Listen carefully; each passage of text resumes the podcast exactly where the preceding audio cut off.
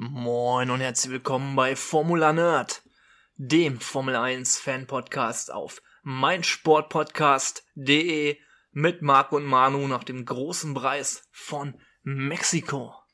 Der das zweite Rennen vom Tripleheader im yes. Wochentakt aktuell die Formel 1, demnach, demnach auch am Mike, wir beide. Und heute mal für ja. euch mit dem Fokus auf dem sportlichen Wochenende so ein bisschen, alles so ein bisschen gecuttet. Es gab jetzt auch nicht so viele News, ähm, aber dazu mehr. Marc, erstmal zu dir. Wie hast du das Ganze verfolgt? Jo, ähm, dieses Wochenende, ich war ein bisschen unterwegs, äh, deswegen ähm, habe ich tatsächlich das Qualifying nicht live gucken können. Es war ja auch relativ spät am Samstagabend. Hab mir dann ähm, die Highlights angeschaut. Die Formel 1 lädt ja immer ganz gute Highlights auch hoch.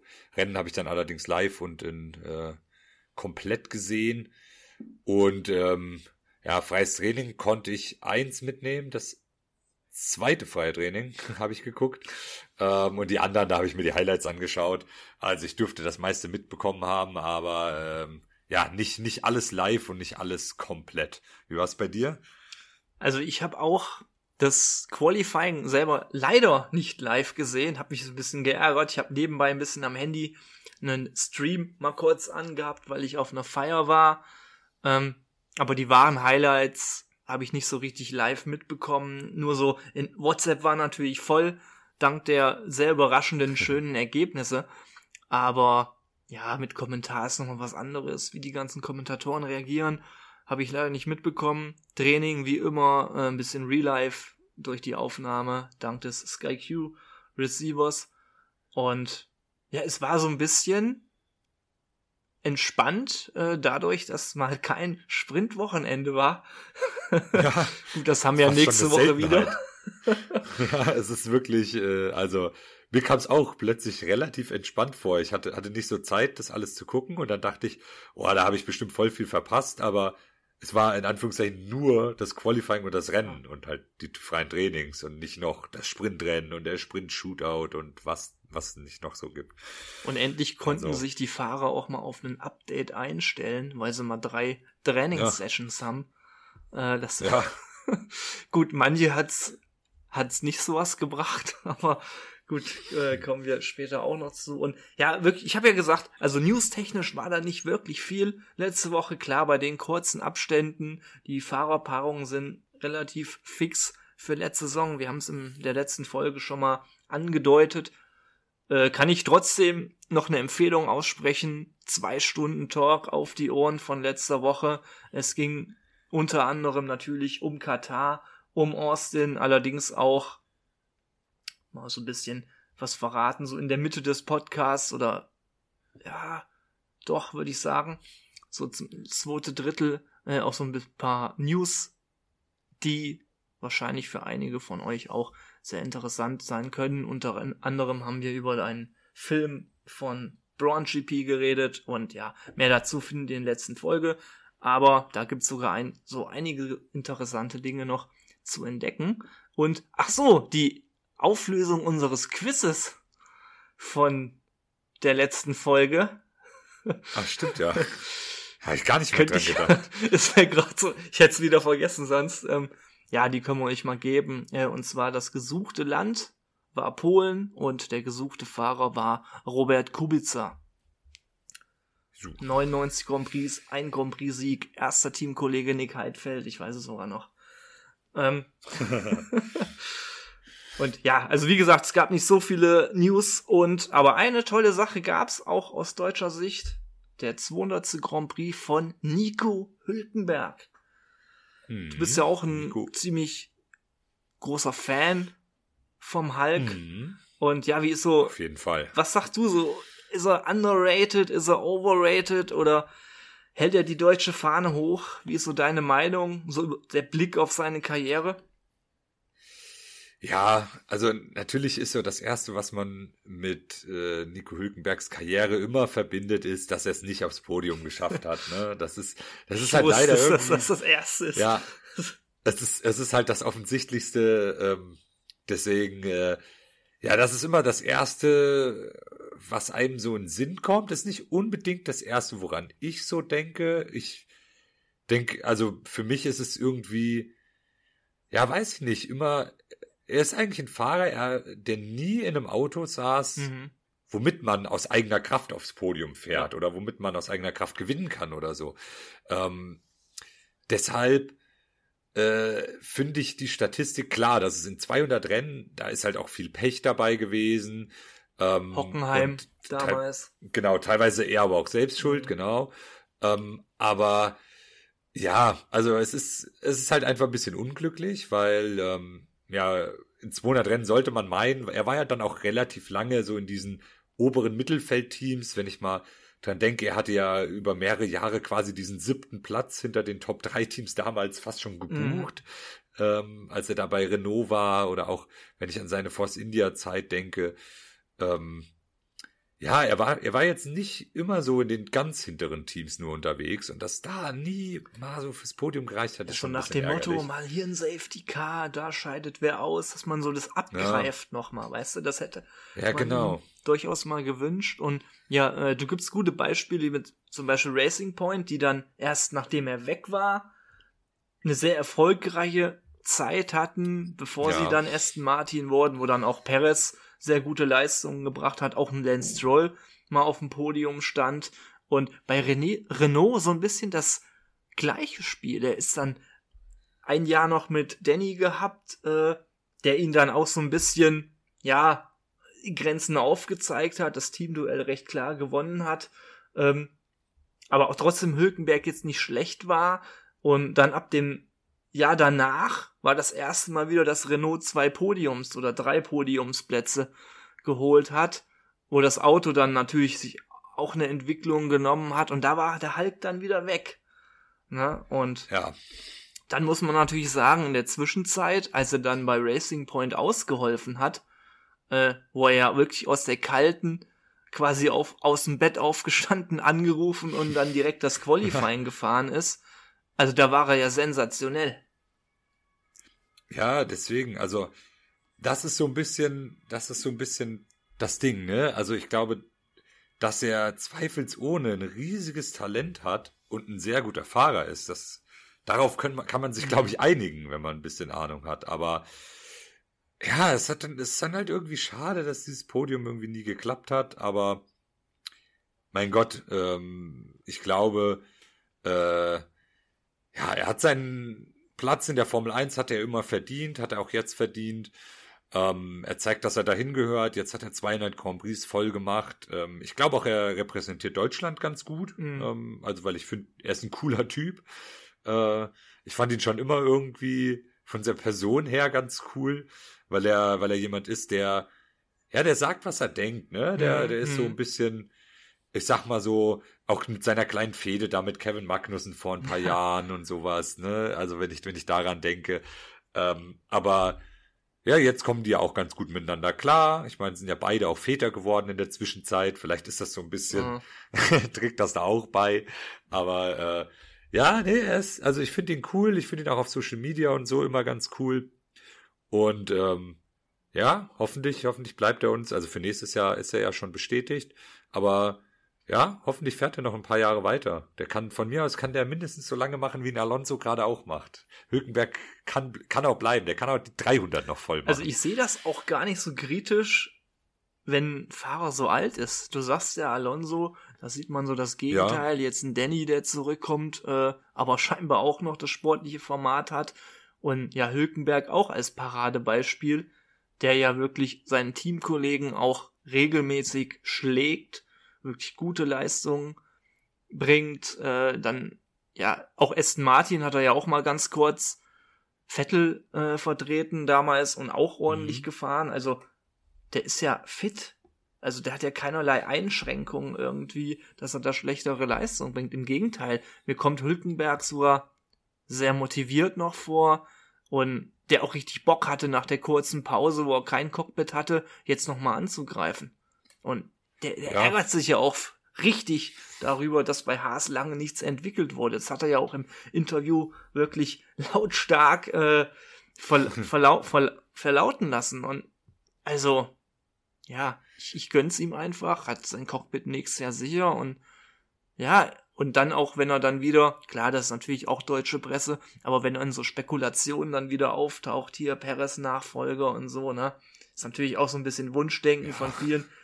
Aber trotzdem, also ich glaube schon, dass er ein Name ist, den auch einige Teams immer wieder so auf dem Zettel gehabt haben. Ja, also ich glaube, ähm, so gerüchteweise stand er ja irgendwann mal kurz vor einem Wechsel zu Ferrari, mhm. glaube ich, oder er war sogar auch für das Mercedes-Cockpit, was Lewis Hamilton dann bekommen hat, war er, glaube ich, im Gespräch. Ähm, also ja, es ist so, so ein Hülkenberg. Ja, ich glaube, aktuell drängen sich da andere Fahrer jetzt ein bisschen mehr mhm. auf, ähm, gerade auch, ähm, weil es auch jüngere Fahrer gibt, die äh, jetzt gerade, wenn ich an den Liam Lawson denke, ähm, die gezeigt haben, dass sie auch einen, einen Platz in der Formel 1 verdient haben, aber ja, so ein Hülkenberg mh, hm, würde ich auch nicht ganz abschreiben bei allem. Und äh, ja, genau, ich habe gerade noch gedacht, die, die Pole in Brasilien, da haben, können wir schon mal die Brücke zum nächsten Rennen dann auch mhm. schlagen. Äh, die ist natürlich unvergessen. Kevin Magnussen ja auch in Brasilien, auch seine einzige Pole. Ja, also, stimmt. Äh, die ist noch nicht ganz so lange her. Bei Hülkenberg war sie damals noch im, ich glaube, Williams oder Sauber. Mhm. Ich bin mir jetzt gerade selbst. Oh, ich weiß es gar nicht mehr. Aber stimmt. Ja. ja ich glaube 2010 mhm. oder so. Also äh, der nagelt mich nicht drauf fest, aber irg irgendwie so um den Dreh rum. Äh, Pole äh, damals gefahren. Und ähm, ja, ich, also ich glaube, es müsste Williams gewesen sein. Rubens Barrichello war der Teamkollege, glaube ich. Und Nico Hülkenberg hat das Ding auf die Pole gesetzt. Ähm, ja, und jetzt 200. Rennen. Ähm, ah, das ist auch schon eine ganze Menge, ne? Also habe ich auch mal überlegt. Habe die Zahl erstmal mhm. so hingenommen, aber 200 Rennen, dafür, dass er auch eine kleine Pause hatte, ähm, schon nicht ohne. George Russell und Lando hatten ja letztes, also das Wochenende davor, äh, ihr hundertstes Rennen. Ähm, ja. Was mir auch viel vorkommt, gut, die sind auch in einer ja. Zeit gefahren, immer, wo es sehr viele Rennen gab pro Saison. Ja, das ist richtig. Hülkenberg hat ja auch Saisons durch, wo es jetzt noch nicht so viele Strecken teilweise gab. Ähm, ja. Ja, es ist schon stark. Ja, aber gut. Wollen wir mal mit der äh, sportlichen Analyse anfangen. Ja, der Hülkenberg natürlich auch vorkommt. Mhm. Und ja, wir haben es so überlegt, wir starten jetzt direkt ins Qualifying rein, äh, machen jetzt keine Pause dazwischen, da ja die News-Sektion ein bisschen weggefallen ist. Und ja, Qualifying, Mexiko natürlich auch immer eine Strecke, die so ein bisschen eigen ist, wo es immer mal gerne Überraschungen gab. Ähm, aber ja, gehen wir mal direkt in Q1. Erstmal, mhm. wo es ja auch einiges wieder gab. Ähm, ja, haben wir lange nicht mehr drüber geredet, dass ein Lando Norris es nicht in Q2 schafft. Ja, das ist schon ähm, ja sehr außergewöhnlich. Schon, schon ein paar äh, schon länger nicht vorgekommen. Ich weiß gar Anfang der Saison wahrscheinlich irgendwann, als mhm. McLaren ja noch so eine äh, Seifenkiste mhm. war. Ähm, ja, wobei man hier natürlich auch sagen muss, also natürlich ist er dann irgendwie äh, selbst dran schuld, ne, weil er nicht vorher eine schnellere Zeit aufgestellt hat, aber äh, ist natürlich nicht einfach äh, nicht weitergenommen, weil er nicht äh, weitergekommen, weil er nicht schnell genug war, sondern weil dann äh, keine Zeit mehr war, mhm. um noch eine neue Runde zu setzen. Ne? Ja klar, das macht natürlich auch einiges aus. Ähm, ja, deswegen ist er da zwei Sekunden langsamer als Lance Stroll vor ihm und ähm, ja, dementsprechend mhm. 19. gewesen. Logan Sargent hat keine Zeit aufgestellt. Ähm, ja, das ist natürlich ja ein bisschen Pech dabei, aber sehr enttäuschend. Magnussen ebenfalls raus, während Hülkenberg Q2 geschafft hat und auf Platz 16 mhm. Alpin. Ja. Mit Esteban und Con auch ein bisschen enttäuschend. Ja, auf jeden Fall, auf jeden Fall. Ähm, ja, aber ich, ich würde jetzt mal sagen, also ein Lance Stroll, der scheidet ja aktuell regelmäßig mhm. in Q1 aus, der Aston Martin. Ich meine, Alonso schafft es auch nicht so viel weiter nach vorne. Ja. Ähm, von daher der Aston Martin aktuell, glaube ich, kein Auto, in dem man gerne fährt. Ähm, Magnussen sieht man auch des Öfteren, dass er da um einige Plätze von Hülkenberg geschlagen wird. Mhm. Ja, gerade im ähm, Qualifying. Ja. ja. Genau, deswegen, ja, Ocon natürlich ein bisschen Überraschung. Ähm, und ja, da hat sich schon so ein bisschen angebahnt. Da hat man gesehen, dass die Alpha Tauri zumindest nicht ganz so schlecht mhm. unterwegs sind. Ne? Ließ, ließ sich da ja schon erahnen. Ja, stimmt. Der nie mit einer sehr guten Zeit, äh, wozu Noda ihm auch äh, Windschatten gegeben hat. Was mhm. taktisch mhm. wieder auch eine sehr kluge Sache von Alpha Tauri war. Schon letzte Woche nach der schnellsten Runde für Yuki Tsunoda im Rennen haben sie wieder taktisch ja. sehr klug gemacht und geholfen, weil Yuki wurde ja eh zurückversetzt durch den, ich weiß gar nicht, was für Teile gewechselt haben, aber hatte ja eine Strafe bekommen, logischerweise, die es dann gibt. Und ja, ist ja klar, da brauchst du da nicht äh, so viel Reifen noch verblempern und dauernd versuchen, da Runden zu fahren oder wenn du noch weiterkommst. Von daher äh, alles gut. Ja, und ansonsten, Alonso hat mir schon gesagt, ist 13. dann geworden. Hülkenberg 12. Gasly 11. auch den Teamkollegen klar geschlagen und diesmal ein bisschen schwächer im Williams Alex Albon. Ja, das stimmt. Ähm, ja, 14, äh, ja, es ist so ein bisschen, ich würde mal fast sagen, ja, enttäuscht von Alex Albon, aber es ist halt eigentlich nach der ja. Williams, ne? Man ist halt nur so von ihm gewohnt, dass er so abliefert. Und er hat ja, glaube ich, eine, hat er nicht eine Zeit gestrichen bekommen auch? Ja, stimmt. Ich meine, er ja. hat sogar eine, eine Zeit gestrichen ja, bekommen. Ähm, aber ähm, ja, also hier würde ich jetzt auch sagen, so aktuell eher die üblichen Verdächtigen, ne? Also der zweite Haas, der zweite Williams, die da ausscheiden. Mhm. Ähm, gut, zu Noda ähm, im Alpha Tauri, da das eher andersrum die Überraschung, dass Danny Rick in, in Q3 weitergekommen mhm. ist. Ähm, Gasly auf 11 ist für Alpine, glaube ich, auch okay, ja, also hätte natürlich besser laufen können, gerade wenn man schaut, dass beide Alfa Romeo weitergekommen sind. Ähm, ja, aber da auch keine, keine allzu großen Überraschungen, sage ich mal. Ähm, also zumindest jetzt bei denen, die ausgeschieden sind. Ähm, sind Überraschungen, würde ich jetzt eher kommen. Q3. Ja, Q3. Äh, also erstmal kleine Überraschung, finde ich. 9 und 10, die beiden Alfa Auf jeden Romeos Fall, ja. Beide, Bottas und Joe. Beide in Q3 rein. Und da habe ich auch noch mhm. gedacht, oh, das äh, gibt Punkte.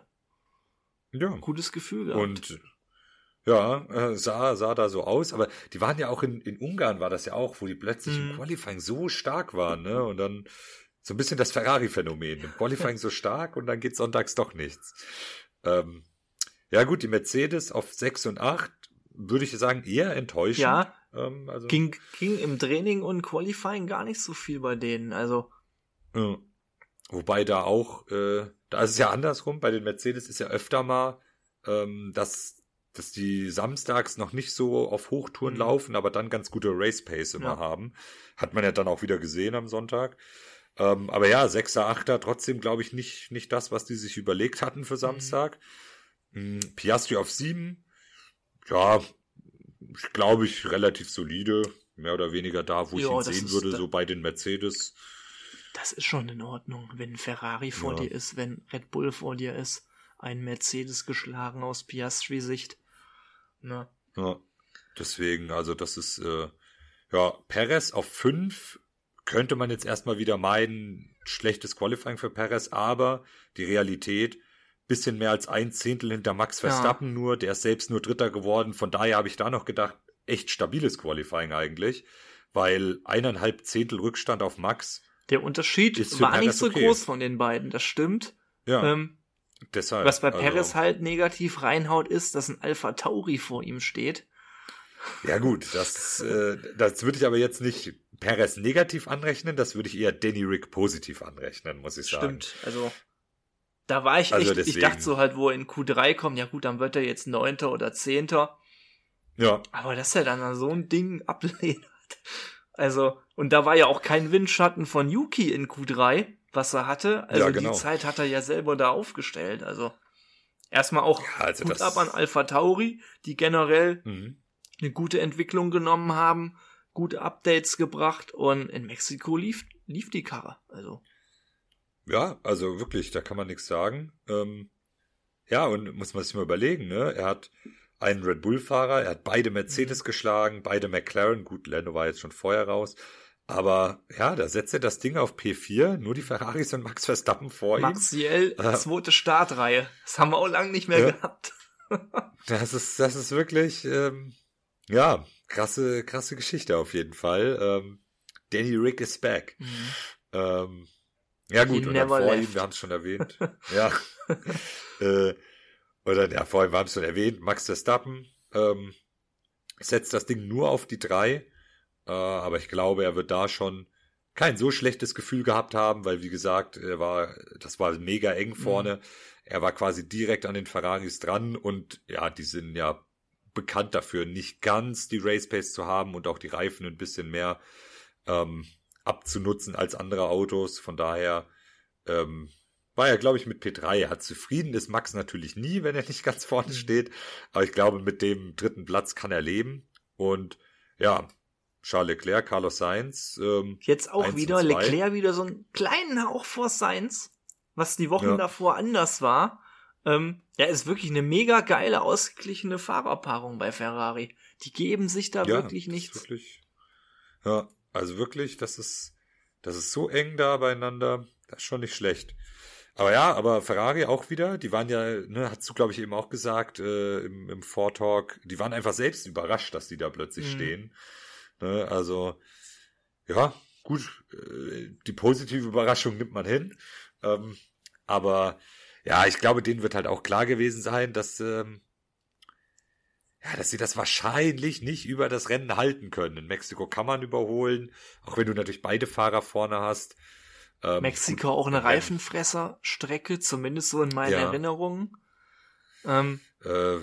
Letztes Jahr war schon relativ extrem. Äh, ja, aber gut, ja, trotzdem, Ferrari Qualifying, das ist schon eine starke Leistung.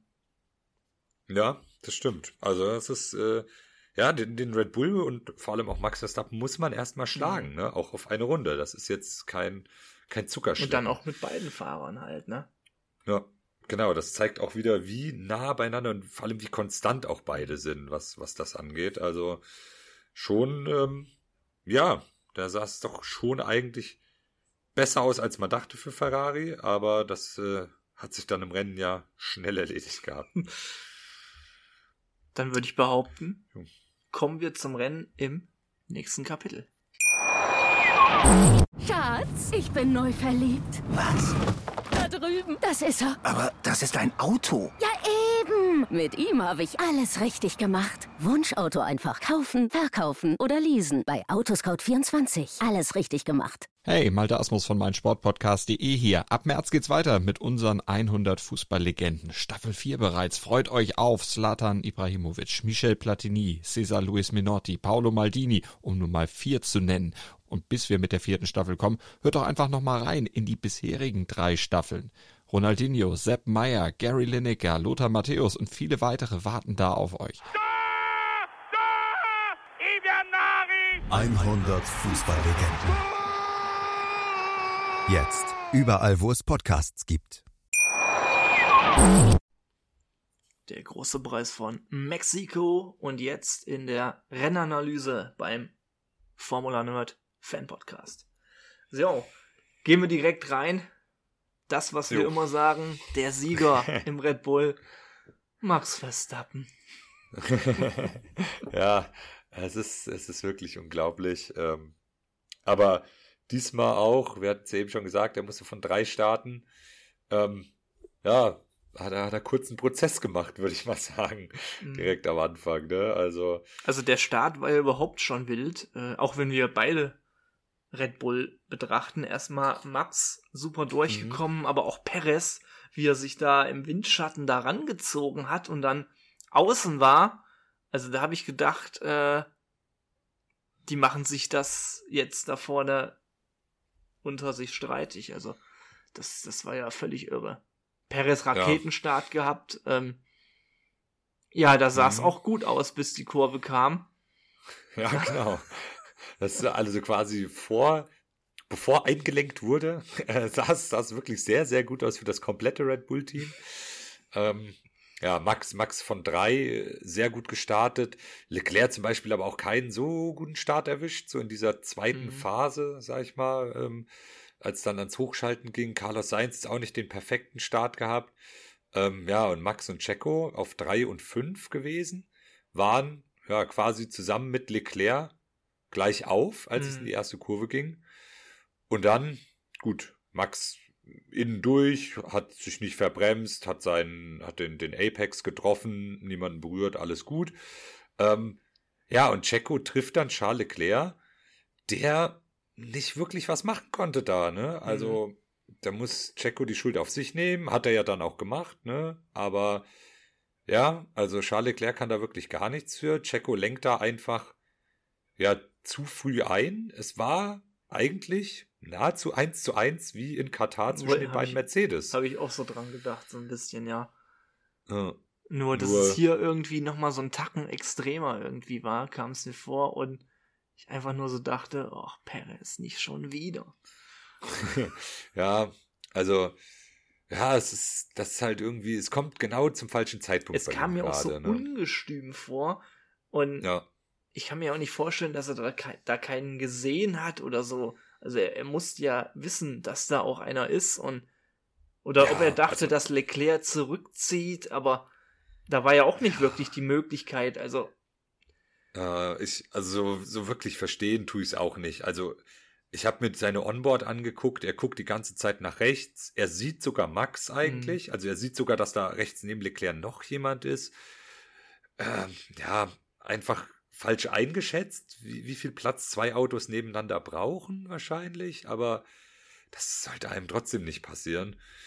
Ähm, ja, er hat im Interview hatte er dann gesagt, ja, er wollte halt versuchen aus der ersten Kurve als Führender, also er wollte da äh, äh hier for the win gehen mhm. quasi und ist deswegen ein bisschen mehr Risiko gegangen, aber ja, naja, es war, war ein bisschen, ja, ungestüm ist schon das richtige Wort, glaube ich. Es war einfach, ich meine, man kann kalkuliertes Risiko gehen, mhm. aber ja, das, das war jetzt einfach in einem anderen Auto reingefahren. Das war nicht Risiko, das war blöd. Also nach der ersten Kurve von Platz 5 auf 1, das wäre schon ja. wirklich krass gewesen, aber ich weiß nicht, irgendwie.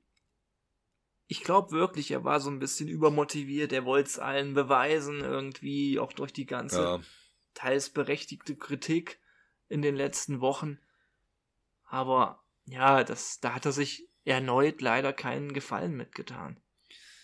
Ja, das stimmt. Ich habe ihn ja die letzten Wochen auch immer so versucht, ein bisschen in Schutz zu nehmen. Ähm, ja, wird jetzt hier schwer. Also, ähm, das ist wirklich, äh, ja, also, wenn er da zurückgesteckt hätte und wäre aus der ersten Kurve als Dritter mhm. da rausgekommen, ne? Zwei Plätze am Start gut gemacht, äh, hat wahrscheinlich eine bessere Rennpace als die Ferraris.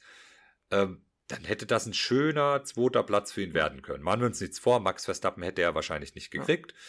Aber ja, dann, keine Ahnung, wenn du den ersten Noten Charles Leclerc vielleicht sogar schon schaffst zu überholen und wenn du der Meinung bist, vielleicht ist der Sieg drin, du warst im Qualifying nicht so weit hinter mhm. Verstappen, mhm.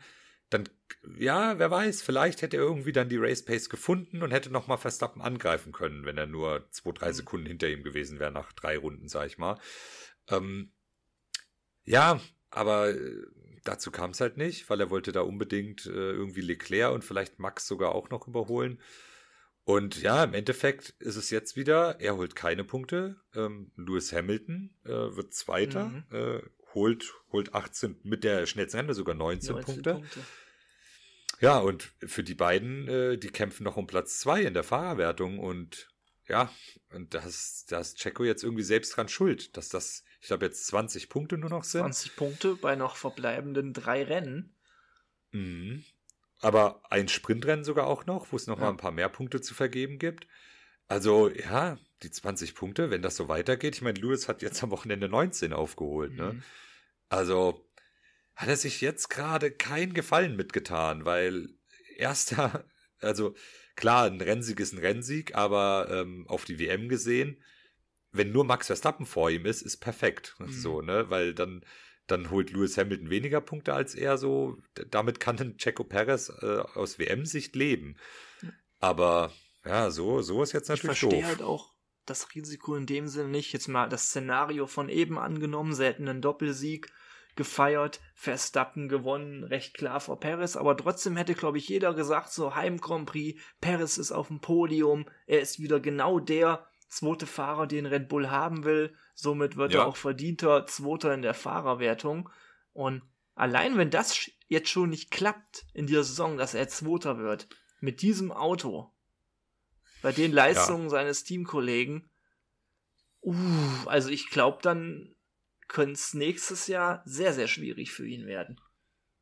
Ja, das, äh, ja, das glaube ich auch, weil ich meine, es ist natürlich so klar, jetzt, jetzt gerade ist der Red Bull nicht mehr ganz so dominant wie am Anfang, ne?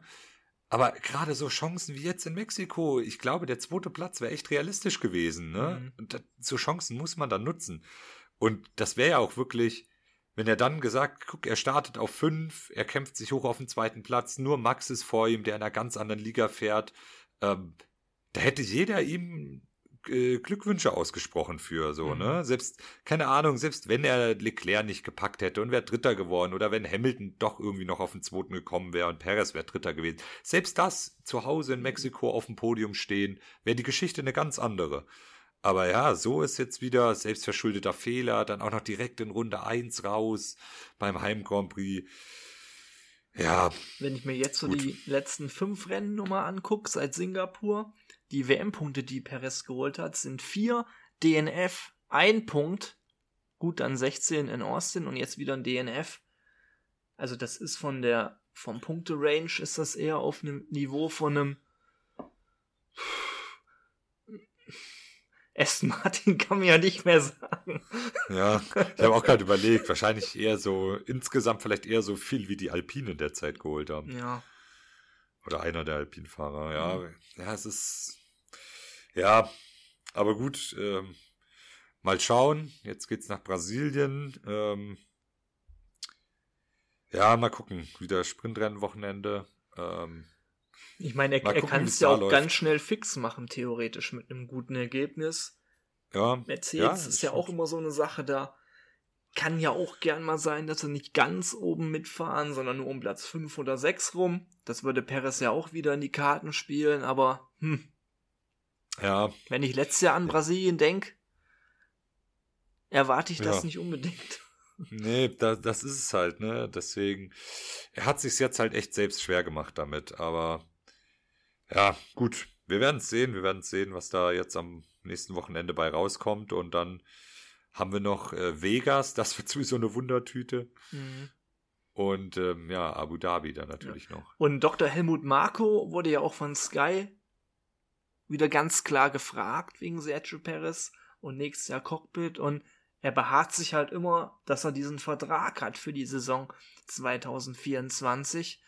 Ähm, dann diese Szene, hast wahrscheinlich auch gesehen, wo er da mit Horner am äh, Kommandostand war, was ja dann auch eher sehr positiv rüberkam. Ähm, ja. Also, ich meine, er hat ja Vertrag für nächstes Jahr und wenn er jetzt Zweiter wird, eigentlich ja, hat er ja dann das erfüllt, was man wollte. Die Art und eben. Weise ist eine Geschichte, aber andererseits, ich meine, ja, ja, Max Verstappen brauchst du nicht helfen zu einem Titel als zweiter Fahrer. Äh, ja. Also. ja, es ist, ja, es ist, es ist halt so, ne? Also, ähm, ja, ob, vor allem das Ding ist, selbst wenn ein Perez jetzt Dritter an der WM wird, äh, das wird jetzt Red Bull nicht egal sein, aber so, aber also, das hatten das die ja bis jetzt noch nicht, ne? Also ich glaube nicht, dass das denen so mhm. unwichtig ist. Wie, das hatten die bis jetzt noch nicht? Eins und zwei? Ach so, ja, äh, ja, kann sein, ne? Mhm. Letztes Jahr war ja Leclerc dann auf der 2. Mhm. Ja, aber also natürlich wird es denen nicht komplett unwichtig sein, aber ich sag jetzt mal, aus dem Standpunkt, dafür gibt's kein Geld. Nee, so, das nicht. Das, ist, das nicht. Genau, das Geld kriegen die über die Konstrukteursmeisterschaft. Aber bei dem sportlichen Ehrgeiz, der in dem Rennstall herrscht, ja, also zweifelsfrei, natürlich. Aber das Ding ist, wenn jetzt Perez den die Konstrukteursmeisterschaft versauen würde, mhm. angenommen der ja, Fall, gut, das ist nochmal was dann wäre das, ja. Äh, genau, dann, dann würde die Diskussion auf einem ganz anderen Level führen, mhm. weil dann in dem Moment, in dem dann auch finanzielle Verluste mhm. damit einhergehen, äh, dann ist es, ich glaube, dann, dann fliegt man schon mal schneller aus diesem Cockpit einfach. Mhm. Ne? Wenn du, wenn du genau weißt, wir könnten einen anderen Fahrer da reinsetzen, der vom Gehalt her wahrscheinlich das gleiche kostet oder weniger, der uns vielleicht bessere Ergebnisse bringt und wir stehen dann am Ende des Jahres mit, keine Ahnung, 15 Millionen mehr da, mhm. dann wäre das schon wieder ganz was anderes. Ähm, aber so ist es halt in Anführungszeichen nur die Fahrer-WM, um mhm. die es da geht. Und ähm, ja, deswegen ja, mal sehen, aber. Was mir gerade noch einfällt, wo du das sagst mit den äh, möglichen Lohnkosten, Fahrerkosten und alles. Man könnte ja theoretisch einen Perez rausschmeißen oder nach 24, wenn der Vertrag eh ausläuft und man müsste gar kein neues Budget für Fahrer mehr frei machen, weil der Fahrerpool das schon bietet. Ja, das, das stimmt tatsächlich. Ähm, Lawson, also, Ricciardo, da hättest du die Cockpits ja schon besetzt. Wer jetzt bei welchem Team dann fährt, ist die andere Geschichte. Ja, es ist ja auch gerüchteweise, ähm, hat ja Liam Lawson den ähm, Reservevertrag, der ist ja auch äh, nächstes Jahr bei Alpha Tauri mhm. als Reserve wieder unter Vertrag, hat er ja gerüchteweise ähm, mit, also unter der Bedingung unterschrieben, dass ihm dann ein Formel 1 Cockpit für das Jahr danach mhm. zugesichert wird. Ähm, würde passen, glaube ich, so aus Red Bull Sicht, weil Liam Lawson junges Talent und ähm, ja, wenn der Reserve ist, wird der nächste, nächste Saison, wenn alles nach Plan läuft, keine, wird sich nicht beweisen können, so. Das heißt, sein Standing wird gleich bleiben. Er wird mhm. als junges Talent, äh, was sich bewiesen hat, ähm, äh, in der Formel 1. So wird er durch die ganze nächste Saison gehen und seinen Job als Reservefahrer da machen. Ja. Da, da kann ihm auch nichts Schlechtes passieren, quasi, weil er einfach nicht fährt. Nee, und dann ja. hast du Perez, Ricardo und Yuki, und bei den drei guckst du einfach, wer der schlechteste ist und ersetzt ihn durch Liam Lawson. Oder mhm. wenn es Perez ist, lässt Yuki oder Danny Rick nachrücken ja. und setzt Liam Lawson in Alpha Tauri. Sowas. Und deswegen ähm, halte ich das gar nicht für unwahrscheinlich, dass in dem Vertrag wirklich vielleicht sowas drin sein könnte, mhm. dass ihm dafür 25 äh, ein Cockpit zugesichert wird. Ja. Ähm, deswegen, ja. für Red Bull ist es eine entspannte Situation prinzipiell. Ja, ich, ich glaube auch. Sie haben den eigenen Fahrerpool und von daher ja. alles Super. Genau, aber jetzt sind wir schon wieder ganz lange bei, bei Red Bull hängen geblieben und, ja, und haben, haben erstaunlich wenig über den, den Rennsieger äh, geredet. Nur nochmal, um es erwähnt zu haben, am Ende waren es 14 Sekunden und das, obwohl genau zur Mitte des Rennens nochmal neu gestartet wurde. Mhm. Ähm, ja, äh, ganz so einfach ist es jetzt natürlich nicht, aber man könnte jetzt sagen, ja, wäre ungefähr das Doppelte gewesen, wenn sie einfach durchgefahren wären, wahrscheinlich, würde ich jetzt behaupten. Ja.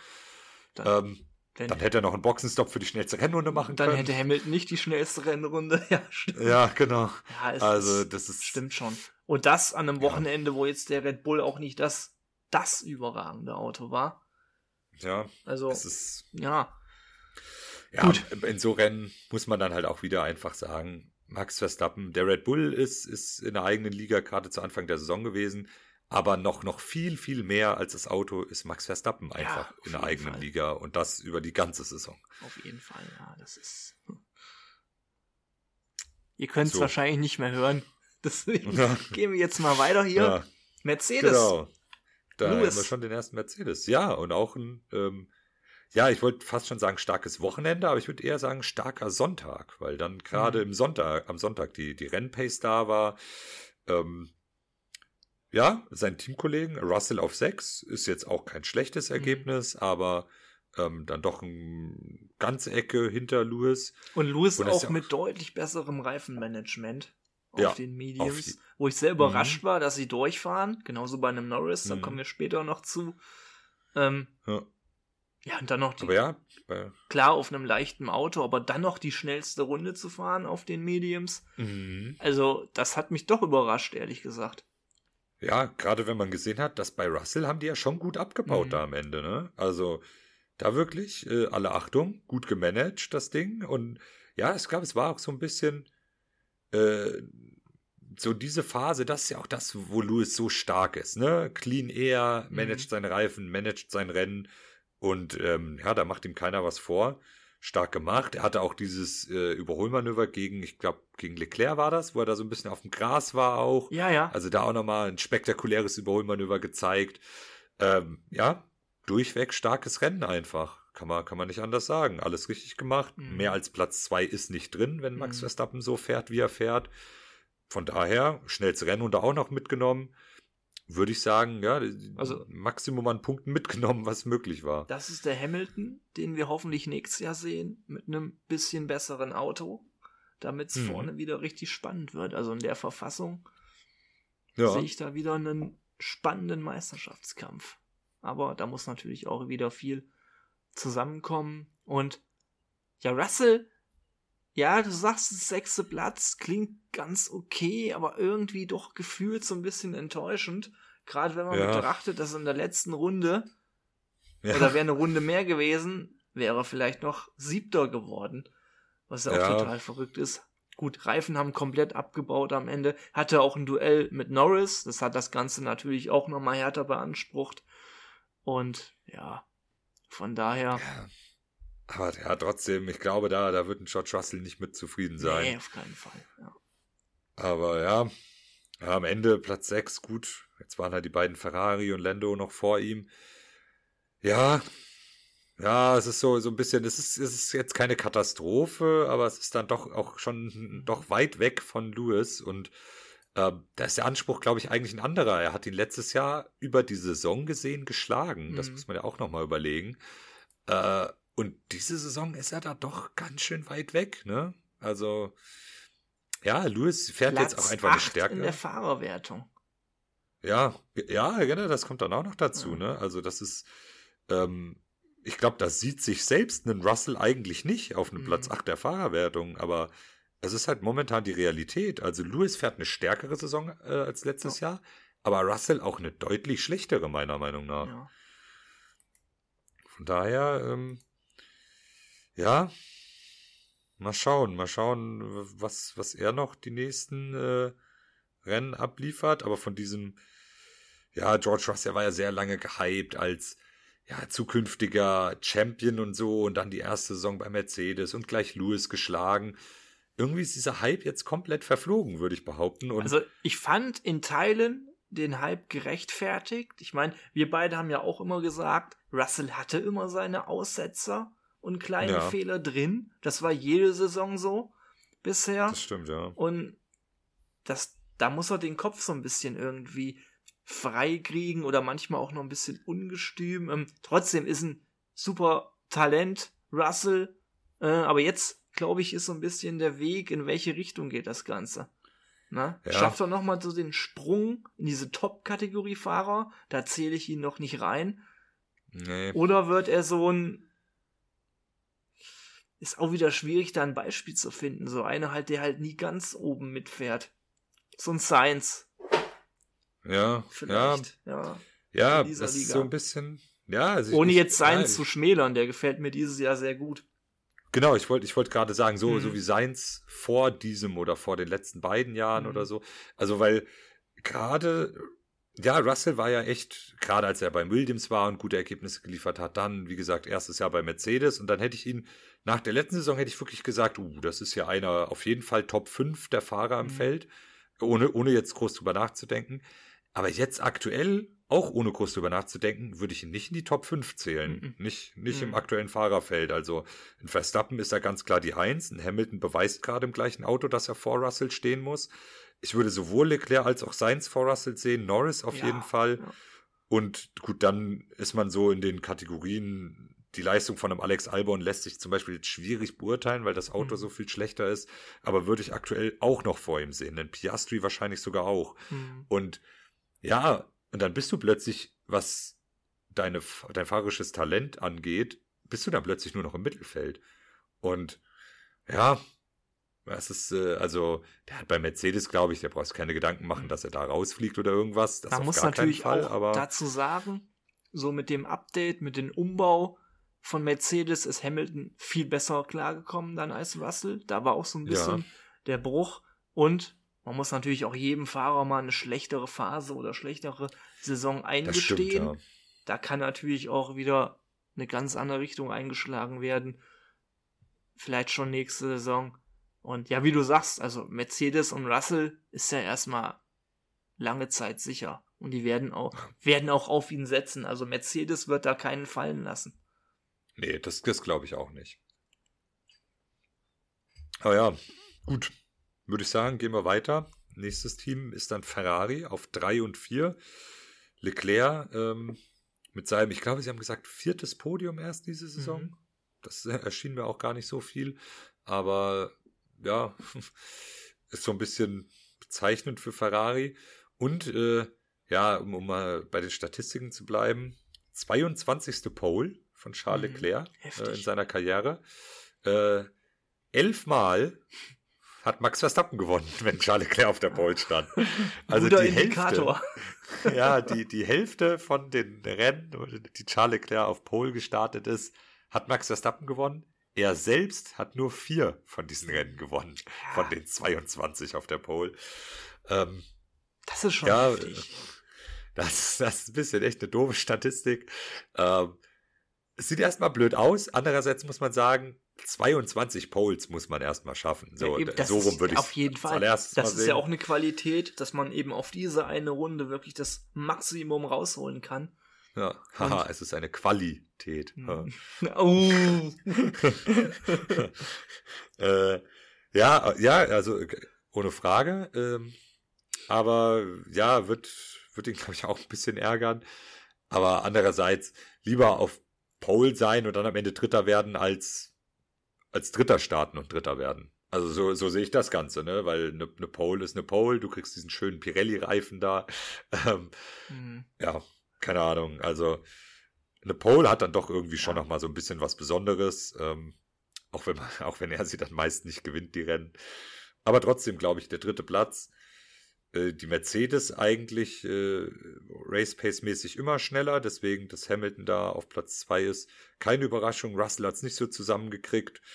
Ähm, Charles schlägt seins, ja. Ähm, ja, war aber auch nicht viel zwischen den beiden. Die sind wirklich sehr ausgelegen. Jetzt hat sich der Qualitäter Leclerc wieder so ein bisschen gefangen und ja, das ist schon, ja. also das. Ja, du hast vor der Saison gesagt, ne, das ist eigentlich die beste Fahrerpaarung.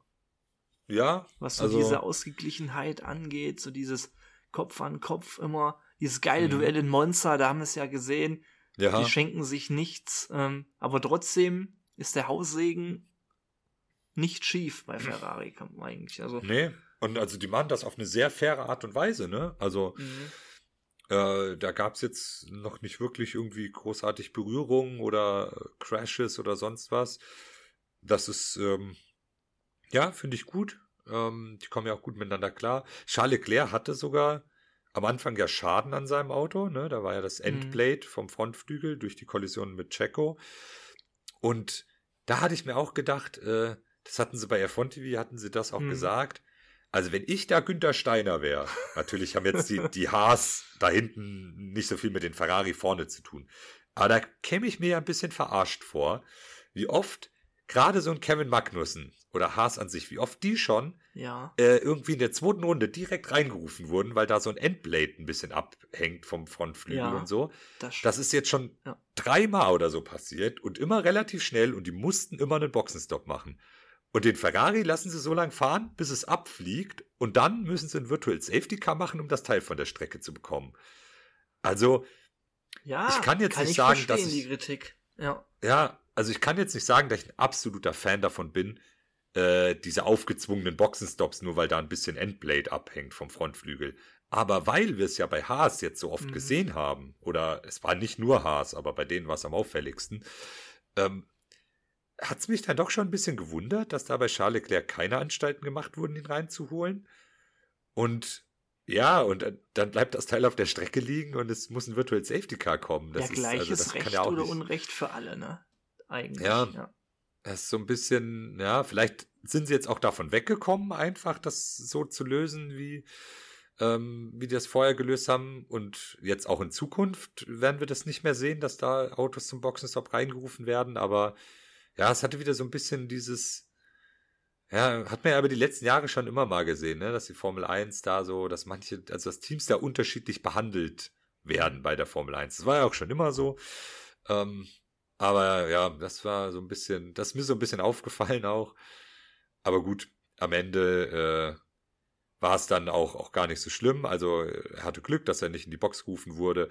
Es hatte nicht wirklich Performance-Probleme äh, gemacht oder so. Also mhm. klar, wenn das Endblade dran geblieben wäre, wäre es wahrscheinlich ein bisschen besser gewesen für die Aerodynamik, aber die Rundenzeiten haben jetzt nicht so drunter gelitten.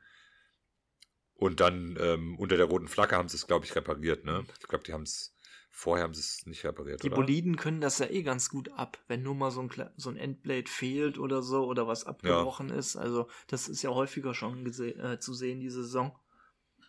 Ja, dass das deswegen, keine das wirklich starken Performance-Auswirkungen hat.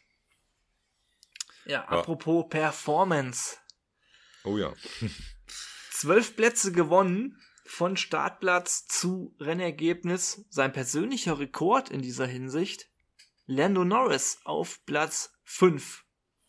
Der ja. auch im Vergleich zum Teamkollegen mit den Reifen wesentlich besser zurechtkam. Generell auch mhm. eine höhere Pace hatte als Oscar Piastri im Rennen. Und boah, also das war wirklich eine Leistung wieder von Lando. Ja. Wäre der weiter vorne gestartet, Junge, ja. Junge, also der wäre auf dem Podium gelandet. Ja, das, da war ich mir dann auch relativ sicher nach dem Rennen. Ähm, ja, es ist so ein bisschen, genau das war aber auch mein Gedanke. Wenn der blöde Samstag nicht gewesen wäre im Qualifying, wo hätte es da hingehen können? Aber so auch, also mega Rennen. Und das, obwohl er ja sogar auch mit der roten Flagge sogar Pech hatte, weil er davor den Boxenstopp gemacht hat und dann die rote Flagge kam. Das heißt, er hat Plätze verloren mhm. und ja, hätte dann unter der roten Flagge sowieso nochmal die Reifen wechseln können. Also, ja, sogar da noch Pech gehabt und trotzdem noch dann Platz 5 mhm. geholt. Also wirklich, und äh, mit dem Überholmanöver gegen Russell, also da hat ja wirklich irgendwie ein Blatt Papier nur noch dazwischen. Alter, gepasst. das. Oh, das war heftig. Ja, also wirklich auf jeden Fall eins der, der Überholmanöver des Jahres da abgezogen. Mhm. Und auch an sich nicht nur, weil er knapp da an ihm vorbei ist, sondern er hat das an, also wirklich an einer Stelle auch getan. Äh, hatten sich schön ja. vorher auch zurechtgelegt. Das hat man gesehen. Genau, richtig. Durch, hatten sich richtig zurechtgelegt. Durch die andere Linie, die er fährt. Also das war wirklich absolut mustergültig ja. und ah, ja, da, einfach also geil. Ich, ich, ja, also im Englischen heißt es dann immer die Switchbacks, mhm. also wenn man dann so quasi hinter dem Auto die Linie kreuzt, um dann doch, äh, keine Ahnung, die, die Kurve ganz weit außen anfährt, um dann danach eng zu fahren und so. Also das ist schon, mhm. also das war wirklich ein wunderschönes Überholmanöver. Ähm, ja, und absolut, also cleanes Rennen von ihm. Ähm, sehr viel mehr Pace gehabt als Oscar Piastri, mhm. der in den letzten Wochen ungefähr gleich auf war. In manchen Wochenenden ein bisschen stärker, manchen ein bisschen schlechter. Dieses Wochenende war der Unterschied doch recht groß dann im Rennen, fand ich. Also jetzt nicht, dass Piastri ein schlechtes Rennen mhm. gefahren hätte mit Platz 8, trotzdem noch stark, aber ja, wenn ich überlege, Lando Norris startet auf was 17, wird am Ende Fünfter, und Oscar Piastri startet auf, äh, wo war er? Auf, ich glaube, sieben. Ja, und kommt als Achter ins Ziel ja. und das, obwohl ein Checo Perez vor ihm ausfällt. Ja. Das ist, glaube ich, nicht ganz das, was er sich erhofft mhm. hatte. Ähm, und auch nicht ganz so das Level an Performance, ja. was wir die letzten Wochen von ihm gesehen haben. Also, ich denke mir da immer so ein bisschen dieses Beispiel, wenn wir McLaren nehmen. Ich meine, Piastri hat den Rookie-Bonus, hat ihn auch völlig zurecht, hat auch mhm. schon wirklich überragende Leistungen gebracht dieses Jahr. Ähm, wenn ich mir jetzt vorstelle, das wäre letztes Jahr so gewesen oder davor das Jahr, ein Danny wäre dann Achter gewesen, ein Lando Fünfter, hätte jeder wieder anders gesprochen, so nach dem Motto, äh, oder setzen wir einen anderen in das rote Cockpit davor, ein Seins, äh, hätte jeder wieder gesagt, äh, oh klar, deklassiert von Norris. Und da muss Piastri ein bisschen gucken, dass diese Lücke nicht zu groß ist, weil dann geht es auch irgendwie los, dass man die Leistung von Piastri vielleicht nicht mehr so positiv einschätzt, wie sie tatsächlich sind. Ich meine, Lando hat ja, ja. auch schon lange Erfahrung in dem Team, was ja auch nochmal viel ausmacht. Und ja. sein Talent natürlich unbestritten. Aber das ist ja bei Norris die letzten Jahre schon zu beobachten, dass er oft sehr gut mit den Reifen kann, oft eine enorm bessere Pace hat als seine Teamkollegen und gerade auch oft äh, am Ende vom Rennen nochmal richtigen Zahn zulegt. Also, Last Lap Lando. Ja, aber, aber das ist bei ihm richtig krass. Ja. Also bei keinem anderen Fahrer kann ich das so stark beobachten wie bei Lando die letzten Jahre. Ja, das stimmt. Und dass er auch sehr, sehr konstant ist. Äh. Also er hat selten Wochenenden, wo er dann plötzlich gar keine Pace findet und so. Äh, was ja eigentlich, sag ich mal, normal ist, ist, das hat jeder. Also selbst, selbst ein Lewis Hamilton hat mal Wochenenden, wo er irgendwie keine Pace findet. So, aber bei einem Lando Norris kann ich mich jetzt gar nicht so dran erinnern, dass er so aus eigenem, äh, aus eigener Kraft die Pace irgendwie nicht findet. Mhm. Klar, jetzt ist der Samstag halt irgendwie blöd gelaufen. Ähm, deswegen muss er so weit hinten starten, aber ja. Aber was er dann ist, trotzdem rausholt, das, genau, das war ja. ja schon eine Verstappen-ähnliche Leistung irgendwie so ein bisschen, ja, wie er da durchgeführt ist. Also, ja, wir haben es letzten Folge schon länger Thema gehabt. Der erste Sieg für Lando. Es wird irgendwann echt Zeit. ja, also das, das muss jetzt, muss jetzt bald mal Realität werden. Jetzt wird es langsam eng, eng dieses Jahr. Und dann, wie ich McLaren kenne, starten die wieder nächstes Jahr rein und sind dann auf einmal in Bahrain 14. und 16. oder sowas. Ja, das befürchte so. ich fast auch wieder.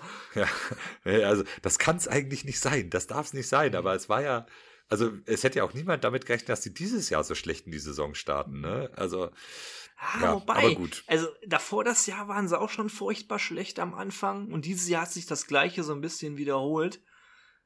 Gerade ja. deswegen sehe ich irgendwie wieder die Gefahr für nächste Saison. Ja, nee, nee, nee, ich glaub's, ich glaub's nicht. Ich glaube, diese nächste Saison recht gut von Anfang an. Ich, ich will das einfach glauben. Aber gut, gehen wir weiter hier. Die, die, ja, wahrscheinlich größte Überraschung, wenn man so das Klassement einfach liest. Platz 7, Danny Ricciardo. Und äh, allein schon mit dem überragenden Startplatz hatte trotzdem ja. eine gute Pace gehalten, hat ja Piastri ja immer hinter sich gehalten, soweit ich weiß. War Piastri mal vorbei? Nee, ich glaube nicht, ne? Ich und glaube auch nicht. Das, was ja auch schon eine gute Leistung ist. Und er hatte ja dann auch im Interview danach gesagt, dass es so weit war, auch dass der Alpha Tauri so weit war, dass man in der letzten Runde noch mit einem Mercedes fightet. Also ja, das war ja also, richtig krass. Äh, war nur leider nicht im Bild, in der Regie. Ja. Äh, ja. Ich habe die Szene auch immer noch nicht gesehen, aber der war ja quasi neben Russell in einer Kurve. Ja, ja. Und das ist schon wirklich heftig. Haben sie, haben sie ein bisschen zu früh auf Max Verstappen geschaltet. Mhm. Also, das ist wirklich, ich, ich, kann, ich kann verstehen, dass man in dem Moment, in dem er über die Ziellinie fährt, schon den Sieger drauf haben muss, wahrscheinlich mal.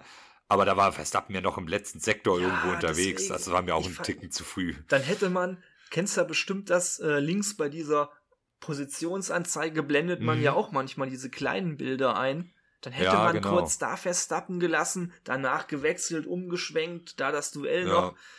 Och Leute, ey, das, also da gefällt mir die Regie manchmal echt nicht so gut. Da gehen wirklich viele schöne Überholmanöver verloren. Und ja. das wurde ja auch nicht nachgeliefert weil ja das Rennen dann logischerweise auch zu Ende war. Ja, mal gucken, vielleicht finde ich noch irgendwo mal Ausschnitte. Gut, du könntest äh, dann F bei F1 TV durch die Onboard-Kameras Onboard. nochmal angucken. Ja, genau. Kann ich, kann ich dir ja, kann ich dir abfilmen. Ja, sehr gerne. äh, ja, aber sonst, also wirklich, äh, starkes Qualifying. Ich hatte, hatte so ein bisschen befürchtet bei Danny Rick, weißt du, wenn du so im Qualifying in einem Alpha Tauri Vierter ja. wirst, ah Mist, das geht jetzt wahrscheinlich im Rennen sehr, sehr schnell, sehr weit rückwärts. War aber gar nicht so. Also, äh, du hast schon gemerkt, dass der Alpha Tauri jetzt nicht die Pace von den Ferraris mhm. oder Mercedes, gut am Ende dann, gut Russell auch ein bisschen mit den Reifen und so, aber dass jetzt so das Auto selbst, jetzt nicht die Race Pace von, ja. ich sag mir jetzt den Top 4 Autos, also Red Bull, McLaren, Ferrari und Mercedes, mhm. dass die Pace nicht in dem Alpha Tauri steckt, aber so weit weg war es jetzt nicht, fand ich. Ja, das war wirklich überraschend gut. Auch Yuki, der eine gute Pace hatte zwischendrin, das darf ja. man nicht vergessen. Ähm, was aber sehr interessant ist bei Alpha Tauri, das gab ja jetzt nur durch Danny sechs WM-Punkte, der mhm. damit natürlich in der Fahrerwertung einen Riesensprung gemacht hat. Zwei Punkte nur hinter Yuki ist, was ich irgendwie krass finde, aber Yuki war ja immer so Zehnter, wenn er Punkte ja, geholt hat. Nie, nie viele Punkte mhm. geholt, mhm. aber vor allem äh, die Dings, die äh, Konstrukteurswertung. Ja. Für die ist es ganz, Jetzt ganz wichtig. Jetzt ist Alpha Tauri nämlich auf Platz 8 statt vorher mhm. 10. Ähm, ja. Das war heftig. Und äh, auch Franz Toast im Interview vorher bei Sky vorm Rennen hat auch ganz klar das Ziel ausgerufen, dass man jetzt noch Achter werden will in der Konstrukteurswertung. Ja, also sehr also offensiv. Also, Gut, klar, ja, gute Updates Alpha Tauri war jetzt schon länger nicht mehr das schlechteste Team, wie in der Konstrukteurswertung. Aber trotzdem, also, das ist ja auch cashmäßig ja, einiges wert. Ja, da geht's um einiges. Und der achte Platz ist absolut realistisch. Also wenn ich jetzt schaue, gut, Williams hat zwölf Punkte mehr aktuell mhm. und ähm, ja, oder na gut, es ist nicht mehr nur Albon, der gepunktet hat. Ich wollte gerade sagen, Albon hat zwölf Punkte mehr, aber Sargent hat ja auch ja. seinen WM-Punkt geschafft mittlerweile. Ähm, aber ja, Albon, Albon schafft es dann doch jetzt ja auch wieder regelmäßig, da irgendwie noch so ein paar Punkte abzugreifen. Das wird, glaube ich, schwierig, diese zwölf Punkte in drei Rennen gut zu machen. Das heißt, ich glaube, siebter ist unrealistisch. Mhm. Aber ja, den achten Platz halten. Ich meine, sie müssen einfach nur, wenn Alfa Romeo und Haas keine Punkte holen, dann ist es sowieso schon der achte Platz. Aber wie der Alpha Tauri jetzt lief, wenn Yuki da seinen Fehler nicht gemacht hätte, der mhm. meiner Meinung nach auch schon seine Schuld war, da lenkt er zu ja. früh ein äh, gegen Piastri. Aber dann wäre Yuki wahrscheinlich sogar auch noch in die Punkte gekommen. Äh, also ja, dieser achte Bin Platz. Bin ich mir absolut sicher. Also ich glaube, ja. dann wären die als siebter und achter, hätten die das Ding nach Hause gemanagt. Ja, also wirklich starke Sache. Äh, freut mich für Danny Rick vor allem. Ähm, aber auch für Alpha Tauri. Ich finde, die sind ein sympathisches Team. Mhm. Ähm, ja, mal gucken, äh, wie, wie es in Brasilien weitergeht, ob das Update da genauso gut funktioniert und wenn ja, vielleicht sind da direkt schon wieder Punkte drin. Mhm absolut interessantes Team, auch im Hinblick auf kommende Saison, wo man ja nicht weiß, unter welchem Namen die antreten werden, aber auch ja. wo die dann leistungstechnisch stehen und sich dann auch mehr Red Bull wieder annähert vom ja, Boliden. Genau. Also, boah, ich habe richtig Bock da drauf, sag ich dir ganz ehrlich. Vor allem auch mit der ja? Fahrerpaarung nächste Saison. Das wird eine richtig spannende Geschichte. Ja, am Ende wird das hier so ein wie, äh, wie der Pink Mercedes von, von Racing Point, die einfach den Mercedes so weit kopiert haben, wie es mhm. ging und dann damit ja echt gut gefahren sind. Wer weiß, am Ende ist Alpha Tauri so ein Team nächste Saison. Das ist dann halt einfach der, ja, Red Bull Junior. Mhm. äh, nenne ich es jetzt cool. einfach mal. Ja, ich fände es auch cool. Also gerade ähm, Danny und Yuki würde ich das sogar wünschen, einfach, mhm. da ein bisschen weiter vorne mitzufahren. Merkt halt auch, wenn Ricardo ein Auto hat, was ihm liegt, dann liefert er nach wie vor ab. Ja, das, das auf jeden Fall. Ja, so, aber ich gehe mal, ich gehe mal hier äh, schnell weiter. Als nächstes, äh, Piastri haben wir schon gesprochen, auf Platz 9, Alex Albon. Ähm, ja, ja, der hat das Feld gut hinter sich gehalten. ja, es ist aber, ähm, ja, wobei, es ist jetzt, wenn ich mal gucke, der Abstand nach Gut, hinten. Zwischendrin war das, glaube ich, ja. war das Hülkenberg, der die ganze Zeit hinter Albon war. Ich, ich weiß es gar nicht mehr. Kann auch noch vor der roten Flagge sicher. gewesen sein. Ähm, ja, aber ja, zwei Punkte für Williams, Albon. Super. Ja, ist, Albon doing Albon things. So bisschen, ja, ja, genau. Er macht genau das, was man von ihm die ganze Saison kennt. Defensives Fahren, holt da so die, die Punkte, die möglich sind, mit beeindruckt im Williams. Ähm, ja, also es ist, es ist, ja, es ist zwar irgendwie schade, das jetzt so abzutun, aber es ist irgendwie genau das, was man von ihm diese Saison erwartet. Der fährt eine brutale Saison, der holt da die Punkte, die irgendwie am Ende machbar sind, erlaubt sich keine Fehler. Mhm. Starkes Wochenende einfach wieder. Mhm. Im Gegensatz zu seinem Teamkollegen. Der ja dann, der gar nicht die Ziellinie überquert hat, mhm. sondern an die Box gefahren ist. Ähm, Hast du da genau was mitbekommen? Ich weiß nur irgendwas, dass da was mit der Benzinpumpe war. Äh, ja, ich hab Vielleicht wäre möglicherweise deswegen der Wagen zu leicht gewesen am Ende. Ich weiß es nicht. Hm. Äh, kam mir schon ein bisschen komisch vor. Aber gut. Ja. ja. Genau, also ist noch klassifiziert als 16. Mhm. Genauso wie Stroll auch als 17. noch qualifiziert ist, obwohl beide nicht über die Ziellinie mhm. gefahren sind. Ähm, Genau, das hängt damit zusammen, dass wenn man eine äh, gewisse Distanz genau, absolviert hat, ja. wird man klassifiziert, auch wenn man es dann nicht ins Ziel schafft. Aber ja. Ja, nach dem Sargent, kleinen Lichtblick letzte ja. Woche war ja. das wieder ein Wochenende eher zum Vergessen für Logan Sargent. Ja, das stimmt wohl. Mal gucken, mal gucken, wie es wie es da aussieht für für nächste Saison. Da bin ich bin ich mal gespannt. Ja, das ist halt noch so dieses große Thema, aber das wird sich ja die nächsten Wochen Gehe ich mal ja. fest von aus. Muss, muss es jetzt irgendwann bald, ja. ja das ist. Äh, ja, gut, letzten Punkt hat geholt Esteban Ocon. ähm, knapp vor seinem Teamkollegen Pierre Gasly. Ähm, ja, es ist so ein bisschen, ich glaube, ja, es war dann relativ Abst viel Abstand zu Albon auch. Ja, Alpine irgendwie, ja, wie wir schon oft gesagt haben, wieder so in so einem Niemandsland irgendwie dazwischen. Und Nur diesmal vor allem wären die Alpha Tauri auch noch besser gewesen. Hm. Einer der Williams ist aus eigener Kraft besser. Ja, Geht weiß nicht, ob mir das so gefallen würde an der Stelle. Nach den ganzen Investoren, wir haben letzte Woche darüber gesprochen, ist das mhm. sportliche Abschneiden natürlich logischerweise jetzt auch noch nicht so gut, aber man hat auch wieder gemerkt bei dem Alpin, gerade im Duell Ocon-Hülkenberg, wie lang Ocon wirklich hinter Hülkenberg gehangen hat und immer auf der Geraden am Ende der Speed gefehlt hat, bis er da wirklich vorbeikam. Also man merkt es einfach, dass die wirklich den schlechtesten Motor haben im Fahrerfeld. Ja. Oder im Fahrzeugfeld. Es ist aber ja. Motorenfeld, wie auch immer. Aber ja, ja es ist. Es, ist tut mir so ein bisschen leid für Ocon und Gasly, die auch teilweise ganz gut fahren, aber das Auto bietet da einfach nicht mehr. Ja, ja, es ist irgendwie, ja, es ist genau das. Aber andererseits, ja, die, die sind in den Konstrukteur, in den Konstrukteur, in der, in der Konstrukteursmeisterschaft, äh, geht's für die ja quasi schon um nichts mehr, ne? Ja, die sind ja wirklich, gut, ja. da ist nach, nach vorne hin sind da 130 Punkte oder so, nach hinten hin kommt als nächstes schon Williams. Äh, die also, über 70 Punkte dahinter sind, also ja, ja für Alpine geht's ja wirklich um nichts mehr, das ist so. Ja, es ist, also es ist wirklich irgendwie, ähm, ja, da geht's halt noch das teaminterne Duell vielleicht noch. Mal gucken, die sind elf Punkte auseinander, sehe ich gerade. Pierre Gasly hat da aktuell die Nase vorn. Lance Stroll ist da noch dazwischen. Ähm, ja, es ist, da geht's, ja, die, die fahren da nicht um viel, da geht's wahrscheinlich eher drum, ja, immer noch mal ein bisschen Punkte abzustauben, äh, wahrscheinlich viel vom Auto mitzunehmen. Wahrscheinlich hat man den ganzen Investoren so eine PowerPoint-Präsentation gezeigt und dann gesagt, man habe den Abstand zu Aston Martin wirklich, ja, nicht verringert, man hat sie ja überholt. Ja, gut. Zumindest, ja, Im Leistungsvermögen was, bei den letzten genau. Rennen.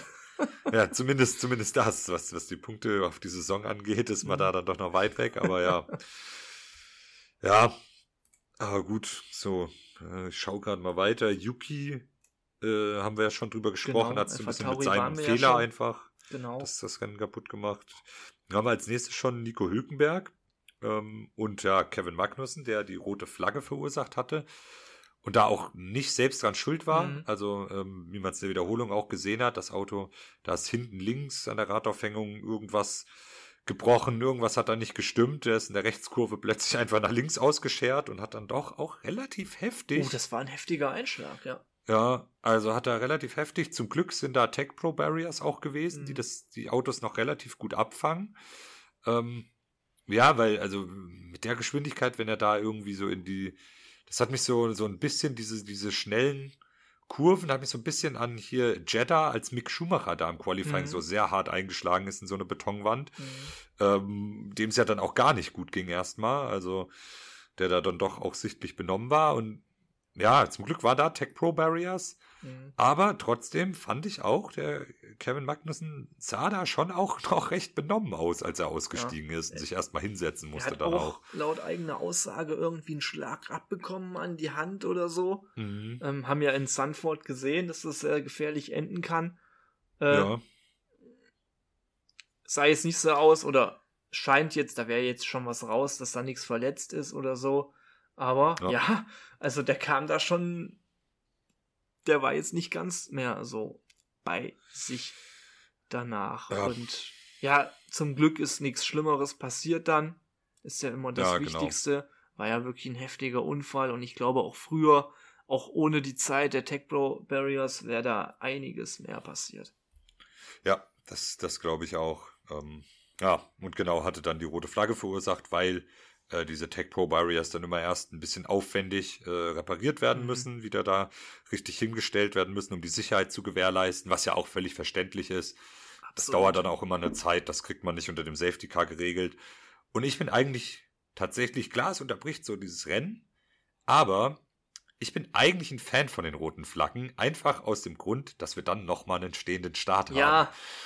Also, bin ich ehrlich, äh, gefällt mir besser, als da fünf, sechs, sieben Runden lang hinter einem Safety Car herzufahren und dann hast du einen Safety Car Start, der auch interessant sein kann. Mhm. Aber so ein stehender Start noch ist ja nochmal eine ganz andere Dynamik. Genau, ja, das ist deswegen finde ich gar nicht so schlecht, wenn es denn nicht so ewig dauert mit der Unterbrechung. Das stimmt. Ähm, da haben wir auch schon. Ich glaube, Suzuka war das mal vor einem Jahr oder so, ich weiß nicht genau, wo wir eine ja, letztes Jahr, wo, ewige Rotphase ja, das war, hatten. Ja, genau, wegen dem Wetter war das aber mhm. ja, glaube ich, auch. Ähm, ja. ja, Hülkenberg, ja, mit dem Haas nicht viel mehr zu machen. Glaube ich, brauchen wir Ist halt immer noch nicht so einzuschätzen mit dem Update von Haas. Äh, es war ja, ja, irgendwann klar, dass die Alpine an ihm vorbeiziehen und dann ging es auch relativ schnell nach hinten. Ja, ja, gut, haben wir schon. Wir haben ja Hülkenberg schon einen größeren Block gegeben heute. Deswegen genau. gehen wir mal weiter zu den Be beiden Alfa Romeos. Mit, äh. Äh, oh, ich sehe gerade Joe vor Bottas. Ich wusste gar nicht mehr die Reihenfolge der beiden. Ja, aber ich weiß auch nicht, ob das in dem ja. da hinten dann so aussagekräftig ist. Mhm. Äh, ich habe jetzt die Strategien von beiden auch nicht im Kopf, wer da wie wann was gefahren ist und mhm.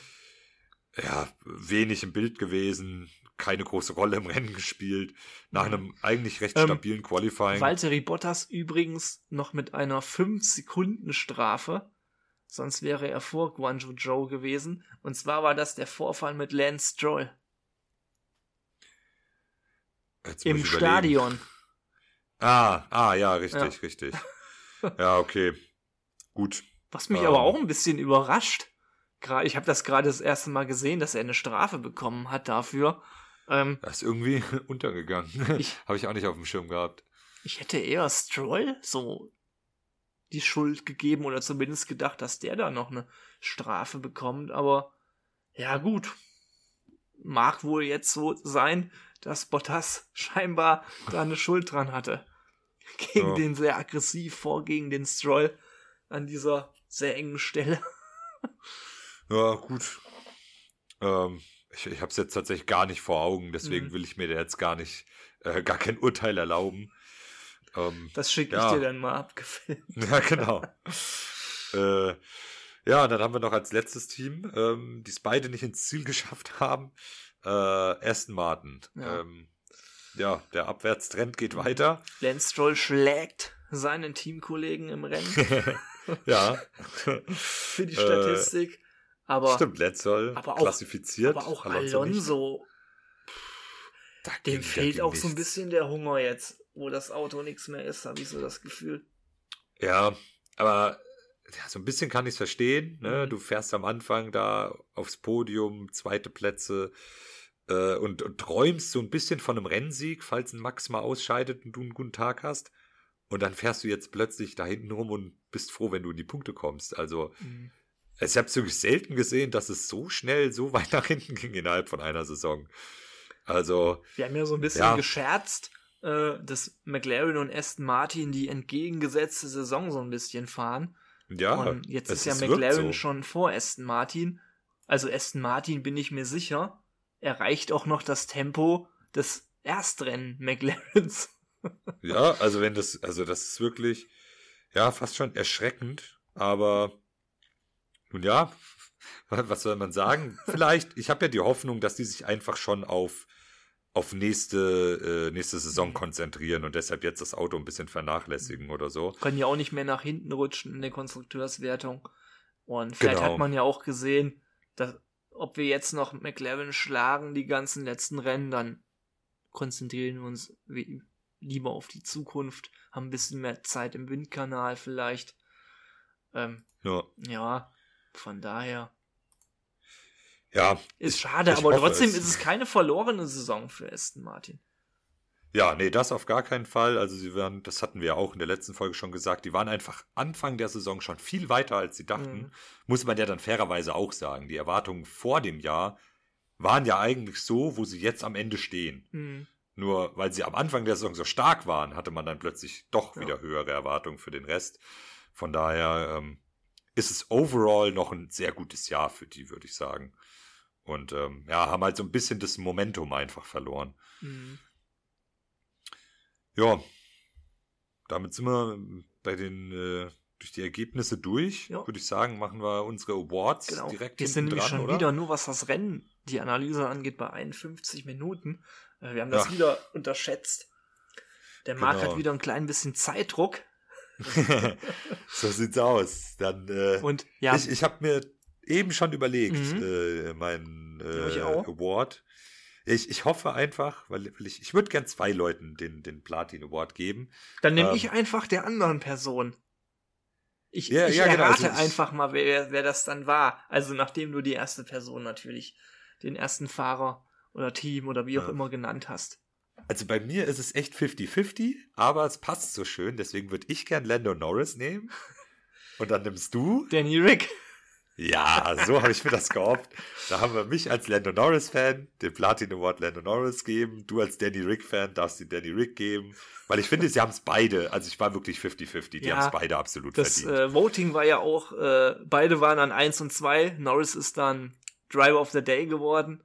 Ähm, mhm.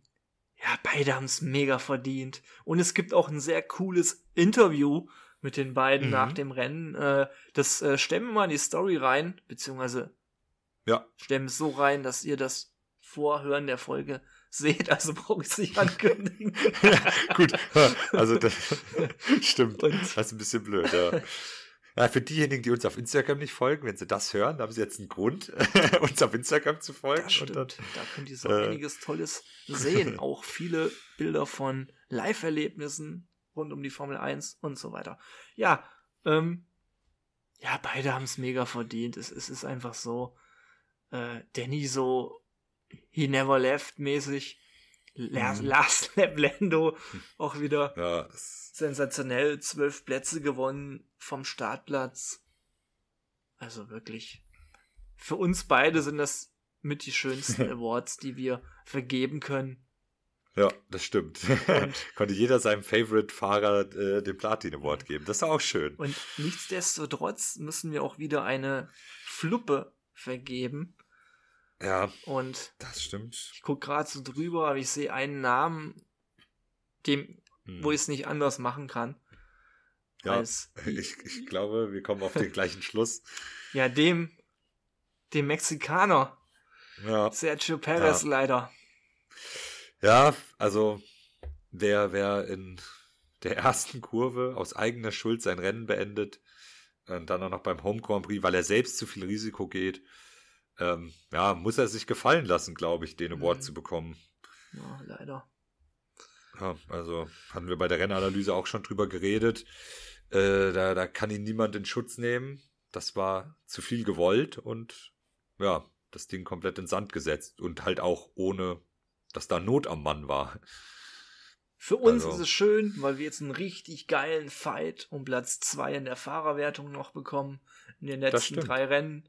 Davon ein Sprintwochenende, ja. wo es nochmal einen Tacken mehr Punkte gibt. Also ich freue mich. Das Geile ist, in nicht mal mehr als fünf Tagen geht schon wieder weiter. Ja. ja, es geht Schlag auf Schlag jetzt. Und was ich ja auch so, also ich finde Brasilien auch immer super, aber ich bin auch schon aufgeregt auf Las Vegas. Also da oh, ist die ja. heute schon auch sehr groß, muss ich ehrlich sagen. Weil da, ich glaube, da kann uns alles erwarten. Das wird, glaube ich, ganz verrückt. Hast du gerade die Zeiten von Brasilien? Das ist ja auch wieder ein bisschen später. Ja, aber das 18 äh, Uhr nicht, oder so. Genau, das dürfte nicht hm. zu spät sein, wenn ich mich da jetzt nicht äh, ah, ganz das täusche. Geht ja dann wieder.